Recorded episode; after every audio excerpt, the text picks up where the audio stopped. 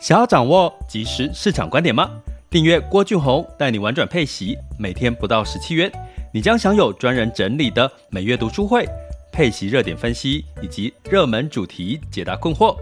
不论你想通过基金、ETF、美股或台股打造你的现金流收入，我们都能为您提供支持。点选资讯栏的订阅链接，了解更多。让我陪你一起投资理财。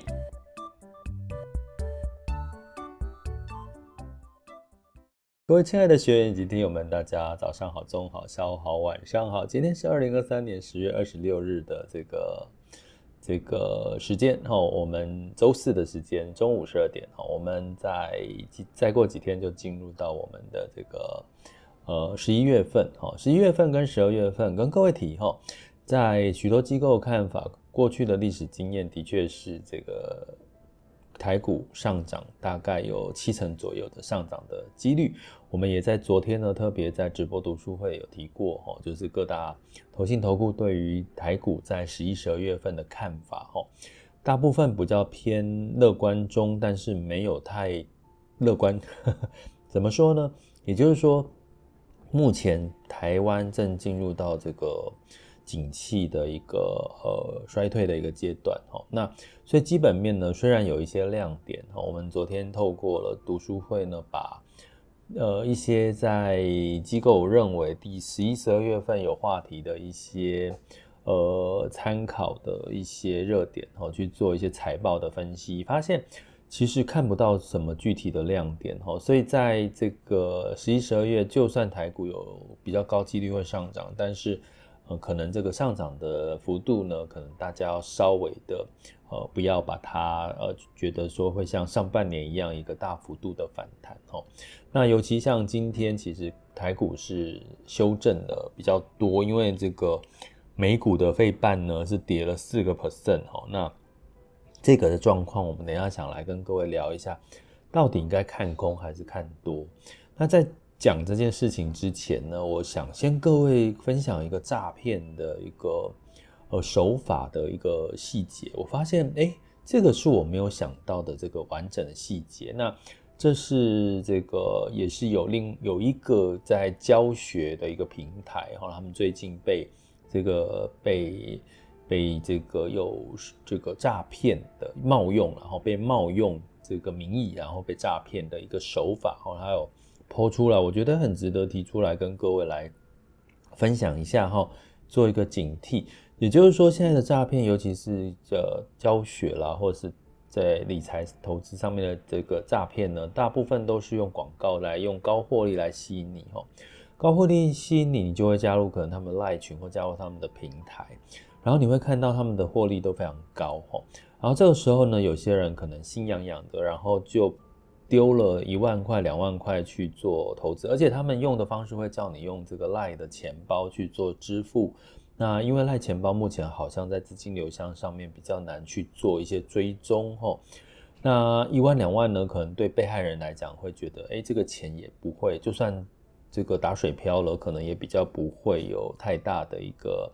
担心。所以在这个情况下呢，就呃。诶，投入了之后，发现没几天，它的账面呢就获利了大概几十个 percent 哈。那这个实际上的状况是，诈骗集团自己汇了，比如说你是呃投入了一两万，他就自己汇了一两万到你的账户，你就会觉得诶，你的账户都平白无故多了这些钱。但是呢，你这些钱其实是领不出来的。我刚刚说的是你在他们平台开的账户是领不出来，因为看到就诶账面上钱很多。你想要领领不出来，比如说在这个时候，诈骗集团就会跟你说，比如说你投入了一两万，然后你获利了一两万，可能比如说差不多四万嘛，吼，那诈骗集团就会跟你说，哎，基本上我们这平台因为这个手续费啦，一些相关的一些成本的问题，所以你要凑成整数才可以换领回获利，哦，比如说你要十万或二十万，你才可以领回这个获利。所以呢，你就会变成说，你就又想说，好，那我再汇个六万块，再把这整笔钱拿出来。所以，当你真的想领出所有的钱获利，所以你就加码。所以你就加码之后，是不是你钱进去？诶，你会发现你的十万块又，呃，如果你汇了多的钱进去，十万块，他又给你那个获利的金额，然后就觉得你好像突然之间十万块又变更多了哈。这个时候呢，诶，诈骗集团就说好，你现在钱可以拿回去了，所以要请你提供银行的账户。好，请你提供银行的账户。诶，小心在这个时候呢，你的银行账户就变成另外一个受害人的汇款账户了，所以它就变成一个诈骗循环。你的账号呢，就会变成是一个车手的账号，就是别人拿来做这个诈骗的这个汇款账号。你不知不觉呢，反不只是被骗的金额，你可能连你的账号，你就间接的变成另外一个诈骗集诈骗集团的帮手。我这个部分是我倒没有想过的，可是你去回想一下，这其实是蛮可怕。你不只是被诈骗钱，你连你的汇款账号都会变变成是诈骗另外一个人的汇款账号。那当然，你的诈骗账号被抓到了，就会这个是不是会被冻结？哈，在当你的银行账号被警示说冻结的时候，就代表你已经呃被呃认为是诈骗集团的账号，那你你钱就完全就拿不拿不回来了。所以呢，这个时候你如果账户里面还有其他的钱，就你自己的银行账户还有其他的钱，哦，当然如果你是用一个新的账户，那可能就比较没有这个问题。可是如果你是用自己旧账户里面还有其他钱，就全部的钱都被冻结，所以你不只是汇出去的钱拿不回来之外，你可能你在银行现现有的钱也都拿不回来。接下来呢，诈骗集团还没有就此罢手哦。他会再继续怎么做呢？他会呃，比如说在，因为他已经有你的资料联络方式，他会假装成检察官，把你跟你约在警察局的门口碰面，让你会觉得好像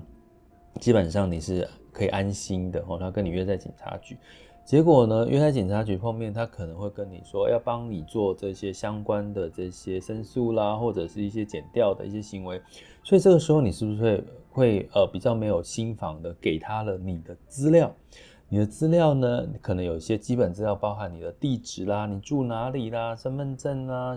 各各方面的资料。所以，当你在这样子的一个情况之下，你已经被骗三次喽，有没有发现？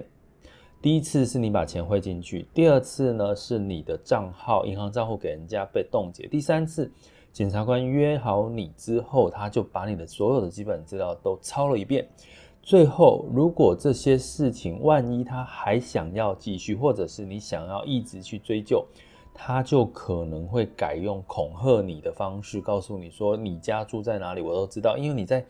捡第三次被骗的时候，你就把基本资料都给对方了。其实听起来是非常毛，非常毛哎！我自己看到的是非常毛，也就是说，在座的各位千万不要贪了，好不好？好好的去从券商啦，从这个复委托去投资，哦，各个比较在金管会列管的这个相关的金融机构去做投资，而且记得投资一定会有赚有赔。哦，有这个亏损的可能性，但是你有赚钱的可能性，也有亏损的可能性，这其实是正常的哦，这个是正常的哈，所以不要再贪了，好不好？这种广告高获利，然后赖，然后叫你汇款到平台，我刚刚已经把这个整体的流程都告诉你，你可能会被骗三次之外，还有可能因为你的家的地址被知道，甚至被恐吓哈。听起来，其实我看到这个。细节其实都已经是蛮可怕的哈，所以你也不要想说，哎，你 Google，哎，真的有这家公司，哎，有这家投资公司哈，相关的公司，你就觉得就可以相信了。而且你看 Google 评价，哎，它评价是可以被灌水的嘛，所以其实可能也不见得是真的哈。所以好好的乖乖的拜托哈，就是这个透过正常的管道去做投资，然后投资有赚有赔，你不要认为高获利的好事情就会在你身上哈。你只要好好乖乖的学习投资，你永远会是赚钱的机会是一直都有，不管多空都有赚钱的机会。这也是我持续跟提醒大家的哈。好，所以我们讲完这个之后呢，我们开想要来跟各位聊景气三面向，最近这呃这个今昨天哦美股的这个，尤其是费半呐科技股的修正哦财报的公布，因为我们怎么看这件事情？该看空还是看多哈？那在景气三面向，我们有跟各位提到哈，景气三面向分别有三个，一个是基本面，一个是筹码面，一个叫做信心面。那进入到第四季呢，是基本面挂帅，以及哦信心跟筹码这三个都要加总在一起来看待市场接下来的走势呢，会在更好还是会有一些比较看空的时候？那我们来看基本面的部分哈。那基本面的部分呢，我们来看到的是在这个几几个方向哈，像这个 Google 还有在 Meta 其实都公布了他们的财报，Microsoft 也公布了他们的财报，Amazon 还没有哈。那基本上呢，在 Google 跟这个呃 Meta 的财报，其实他们第三季的财报都超乎预期的好，可能他们对未来接下来的这个呃呃营收广告的收入，其实是相对是比较稍微悲观一点的哈。这让这个 Google 跟 Meta 的财报呢，普遍就是呃是呃公布完之后，虽然第三季财报不错，可是呢都下跌了哦，股价都下跌了。呃，我们有在学习的过程，尤其针对我们的学员有提过哈，其实公布第三季的财报，它是一个落后指标，因为它是第三季是已经发生的事情哈，所以通常你去看一家公司的财报或法说的时候，一定要再去看它对后续第四季的展望的看法。所以，如果说 Google 跟 Meta 他们的在广告收入，因为广告收入毕竟是 Google 跟 Meta 的一个大宗的一个营收，如果是比较稍微的悲观，其实某种程度你当然就会影响到后续的未来的一个营收跟呃成 EPS 或者是获利的一些成长空间。那相对来讲，在 Microsoft 的部分呢，诶，他们做他们相关的云业务，哈。就是他们的一些相关的云端的这些，不管是这个呃伺服器啦，或者是相关的一些呃 B to B 的这些业务呢，诶，其实是大幅度的成长，而且对未来的预期呢是呃乐观的看好哈。所以当然在 Microsoft 在财报公布之后，它反而就这个上呃反弹了哈。反弹了，所以其实你可以很简单的知道，其实第四季走的是基本面的行情。所以基本面呢，如果它对未来的预期是乐观，其实股市就会给大家这个一个好的表现的一个一个一个反弹哈。那如果对后后续预期是比较悲观。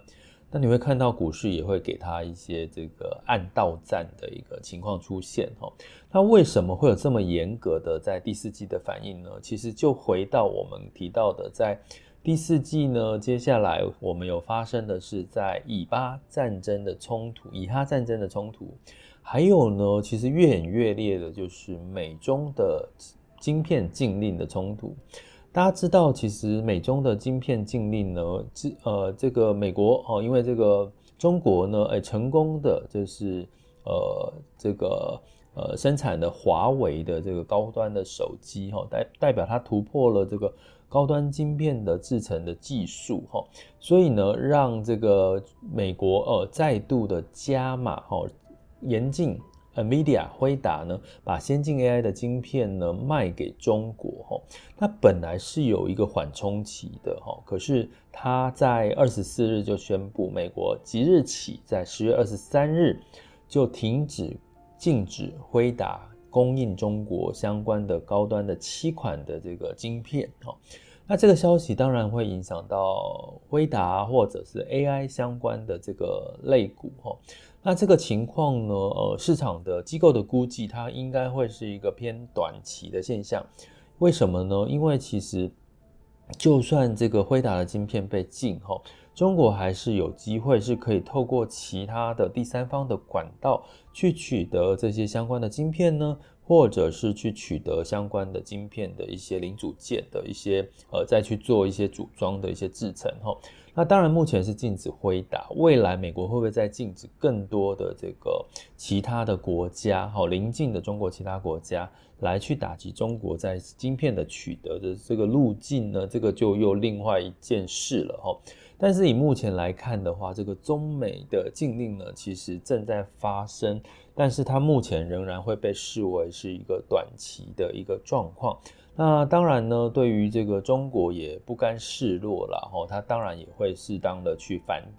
反击哈，反击有关的这个呃这个禁止的一个做法，比如说呃中国就在禁令宣布之后，他也宣布说，像电动车用的这个石墨材料哈，像中国有很多的稀土啦、石墨材料，它就也禁止哦管制哦，就是输出哦出口出去哦，这对希望对美国也是有一定的杀伤力哦。所以中美贸易冲突影响最大的，最会不会影响到台湾？当然会哦，影响到台股当然会，因为毕竟我们也这两个都是我们的市场。也是我们供应呃相关的一些主要的来源哈。那另外一个呃原因是这个以巴冲突哈，大家担心的应该是油价，但是以巴冲突其实目前在呃以哈冲突哦，以哈冲突哈，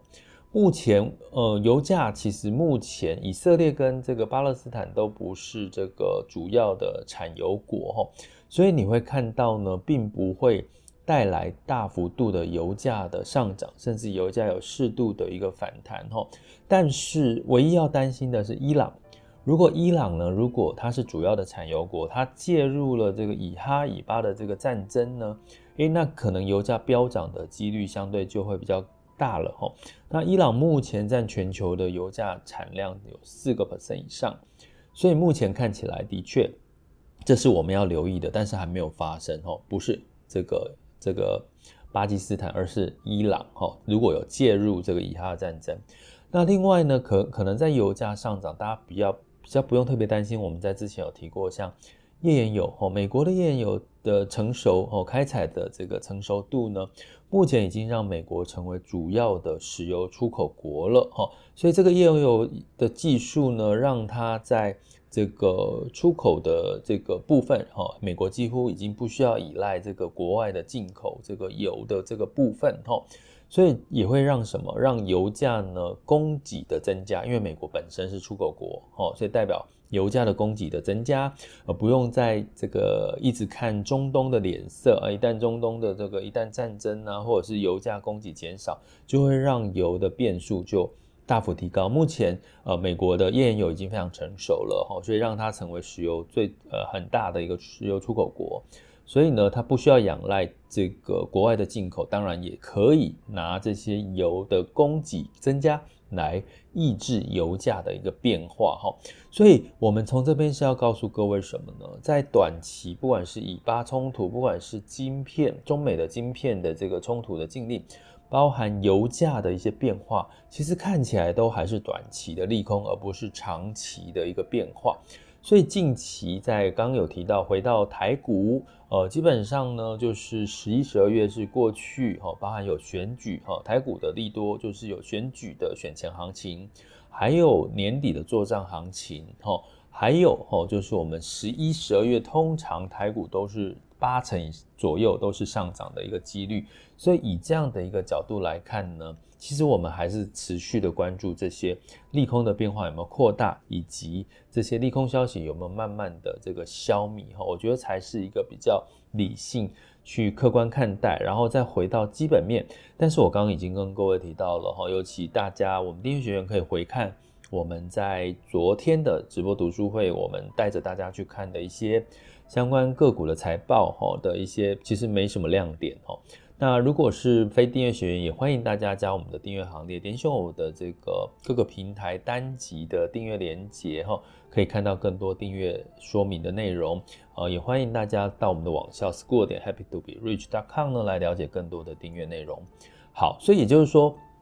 目前企业的财报，我刚刚讲 Google 啦、Meta 啦，一直到 Microsoft。以及到台股哦，其实都没有特别的亮眼的财报的优于预期。但是你说财报不好吗？也没有哦，财报并没有不好哦。像刚刚讲 Meta、Google、Microsoft 他们的财报都是都第三季的财报都是优于预期哈。但是就是第四接下来第四季跟展望并没有更加的乐观然后，所以从此来由这边来看第四季，如果景气三面向里面走，基本面。哦，再加上筹码，哦，筹码面呢就要看什么？筹码就要看十年期的美债殖利率是不是有机会，慢慢的走走低，哦，因为毕竟在现在是有这个呃通膨、油价的这个可能的压力，还有刚刚提到景气不弱，还有在美国景气不弱带来，诶，其实短期之内不太有降息的机会，哈。降息的机会已经从二零二四年的三月延后到二零二四年的六月以后了哈，所以以这样的一个整体的情况呢，我们可以期待的是，我们要调整一下我们对十一、十二月，就算市场股市有反弹的机会，但是可能反弹的力道不见得会比这个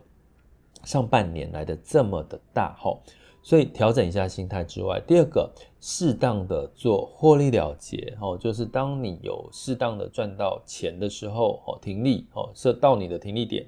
到你的获利点哦，适当的记得要执行获利了结。那第三个，选市不如选产业选股哦。刚刚提到基本面各自表态，各自的财报基本面都不同，所以呢，刚刚提到像 Google、Meta。公布财报之后，哎，财报虽然不错，可是对未来相对悲观，它股市下跌。Microsoft 对未来是乐观的哦，所以相对股市是上涨哈。所以选市不如选股哈，所以个股的表现可能会比较优于指数的一些表现哈。所以当然在台股的部分，我刚刚提到几个，包含像选前剩选前行情剩八十几天，还有作战行情。哦，还有这个相关的一些重点的一些热点的题材，像 AI 仍然是持续的热点，哦，像绿能，哈，都仍然是持续的热点，哈，就是朝这几个方向去关注。其实大致上，呃，你也不需不需要太多去看空，除非刚刚提到的战争更加的恶化，而延伸到伊朗也参战了，或者是刚刚提到的像中美晶片的贸易的这晶片战争又扩大。这些好的影响的层面，以及中国的经济再度的衰退、暴雷，哦，这些事情，要不然其实我们仍然可以视为，包含机构也都视为是一个短空的一个现象，好，所以以上的资讯呢，就值得提供给大家来做研究、学习、使用。想要掌握即时市场观点吗？订阅郭俊宏带你玩转配息，每天不到十七元，你将享有专人整理的每月读书会。配息热点分析以及热门主题解答困惑，不论你想通过基金、ETF、美股或台股打造你的现金流收入，我们都能为您提供支持。点选资讯栏的订阅链接，了解更多。让我陪你一起投资理财。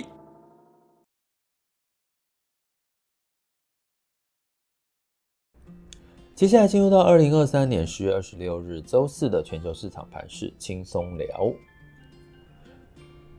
首先呢，我们来看一下在风险指标部分哦。现在时间是十二点二十五分，风险指标，今日 VIX 恐慌指数是二十点六五，现在当下 VIX 恐慌指数是二十点二四，十年期美债殖利率是四点九六三五哈，所以都是有往上走了。原因是美股的修正比较多，那包含 Google 哈的这个财报公布，还有半导体的这个德州仪器哈。也都猜测哈，都是比较偏弱的，低于预期，所以让半导体类股呢是下跌的。恐慌指数飙升哈，所以道琼下跌零点三二 percent，S&P 五百、纳斯达克跟费城半导体分别下跌一点四三、二点四三跟四点一三个百分点。